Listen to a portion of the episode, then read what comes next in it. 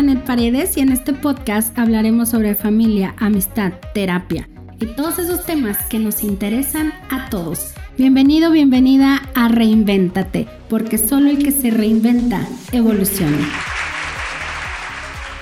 La única manera en la que puedes desarrollar tu máximo potencial, si así lo quieres llamar, es cuando aprendes a integrar a tu vida todos tus ancestros. Y no importa cómo hayan sido, no importa cuáles hayan sido sus resultados, no importa su origen o su raíz.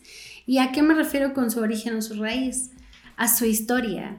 Porque cada ser humano, cada ser humano tiene una historia, cada ser humano tiene una raíz, cada ser humano pertenece a un núcleo familiar. Y cuando tú andas en esta búsqueda de saber quién eres, cuando andas en esta búsqueda de en qué eres bueno o buena, cuál será tu misión en la vida, cuál será tu propósito. Cuando tú no vas a ese mm, pasado, cuando tú no sabes reconocer, integrar y honrar tu raíz y que esta raíz son todos tus ancestros. Y cuando digo todos tus ancestros, también yo soy parte de tus ancestros, mis padres son parte de tus ancestros, porque mm, desde un enfoque transgeneracional todos los seres humanos estamos unidos, estamos unidos. ¿Y cómo es que estamos unidos? Por medio de las células, por medio del cordón umbilical. Es como si cada uno de nosotros fuera una raíz, una raíz del cual salen árboles, del cual salen frutos pero estas raíces van dejando raíces, otras raíces debajo de la tierra. Y esas raíces, si tú lees un libro que está maravilloso y lo recomiendo muchísimo, que se llama La vida secreta de los árboles, ahí ese autor explica, explica padrísimo cómo es que los árboles, cómo es que las plantas se comunican entre sí y entre ellos se sabe qué árbol va a morir.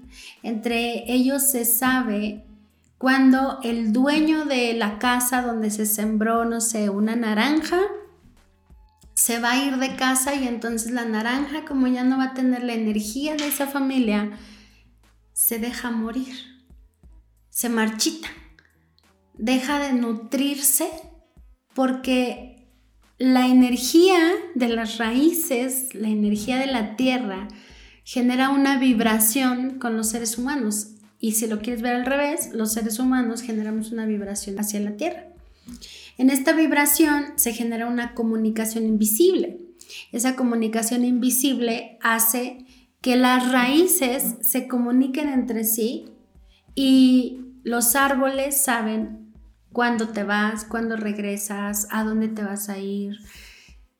Saben, saben qué va a pasar, pero también, por ejemplo, cuando vas al bosque, todos los árboles que están en el bosque se comunican también entre ellos. Y cuando viene un momento de tala, hay árboles que ya saben, hay árboles que ya saben que van a ser talados y de inmediato se desconectan sus raíces de los árboles que todavía tienen vida. Esto es maravilloso. Si te das la oportunidad de leer el libro vas a entender un poco más de qué estoy hablando. Ahora, si llevamos esta teoría o si llevamos este estudio, porque este libro lo escribió un biólogo, que se fue al bosque, se ha ido a la selva a estudiar justamente el movimiento energético de las plantas, de los árboles, de la tierra misma. Si ahora llevamos toda esta teoría al ser humano, ¿cómo podrías analizarlo?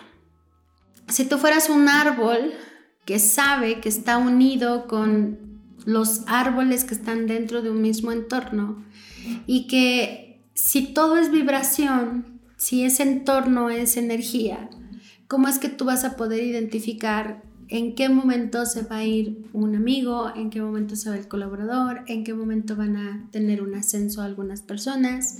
Es como, como que cuando tú quieres explotar ese potencial, cuando tú quieres conectar con tu energía interna, cuando quieres conectar con esa parte intuitiva, lo primero que tendríamos que hacer es saber cuál es nuestro origen, saber cuál es nuestra raíz, saber qué resultados tuvieron, saber, si lo quieres llamar fracasos, qué fracasos ocurrieron en su vida. Para que a partir de allí tú hagas este replanteamiento de dónde estás parado o dónde estás parada. Y que una vez que identificas tu raíz, una vez que identificas los resultados, los patrones, las creencias, ahora viene el tú desde este momento, en este pedazo de tierra, ¿qué vas a hacer diferente? ¿Cómo vas a hacer que las raíces que tal vez no están generando buenos frutos dejen de afectar en tu vida? Eso no quiere decir que la raíz va a dejar de ser parte de ti. La raíz sigue siendo tuya, la raíz sigue siendo estando en tu ADN. Aquí lo importante es en qué momento te vas a desconectar de esa raíz, pero desde el amor, desde el agradecimiento, desde honrar esa historia para decir, ya sé cuál es tu vida, ya sé cuál es tu historia, ya sé cuáles fueron tus resultados. Ahora yo elijo hacerlo diferente. Ahora yo elijo superar la vida de ese ancestro. Pero superar no desde la arrogancia, no desde la envidia, no desde el ego, no desde el egocentrismo, sino superar desde el amor, desde la gratitud, desde honrar y decir, todo lo que se tenía que pagar aquí ya está pagado. Se pagó con vida, se pagó con tierra, se pagó con dinero, se pagó con asaltos, se pagó con toda la historia de los ancestros. Pero cuando nosotros no conocemos nuestras raíces, cuando no nos damos la oportunidad de estudiarnos en la historia familiar, tendemos a jalar esas raíces y esas raíces nos generan a veces los mismos resultados. Cuando hablamos de honrar a los ancestros, cuando hablamos de honrar el linaje es aceptar estamos unidos y que no hay forma de decir yo no vengo de allí, de decir eso no me pertenece. Está en ti, pero no determina tus resultados. Está en ti, pero no significa que tengas que seguir honrando al ancestro teniendo los mismos resultados o creando la misma realidad. Cuando tú ya identificas que tú quieres hacerlo diferente, cuando tú identificas qué patrón estás repitiendo, de qué ancestro o ancestros, viene el tú generar otras raíces para que dé unos frutos diferentes. Estos frutos pueden ser tus hijos, puede ser negocio, puede ser trabajo, puede ser amigos, puede ser una vida, una casa, una ciudad, puede ser vivir en otro lugar. Aquí lo importante es que honrar debe de ser desde el agradecimiento. Cuando tú juzgas, criticas el pasado, juzgas, criticas a tus ancestros, es como rechazarlos. Y cuando tú rechazas, los sacas de ti. Pero recuerda que cada ancestro también tiene cosas positivas y tiene cosas negativas.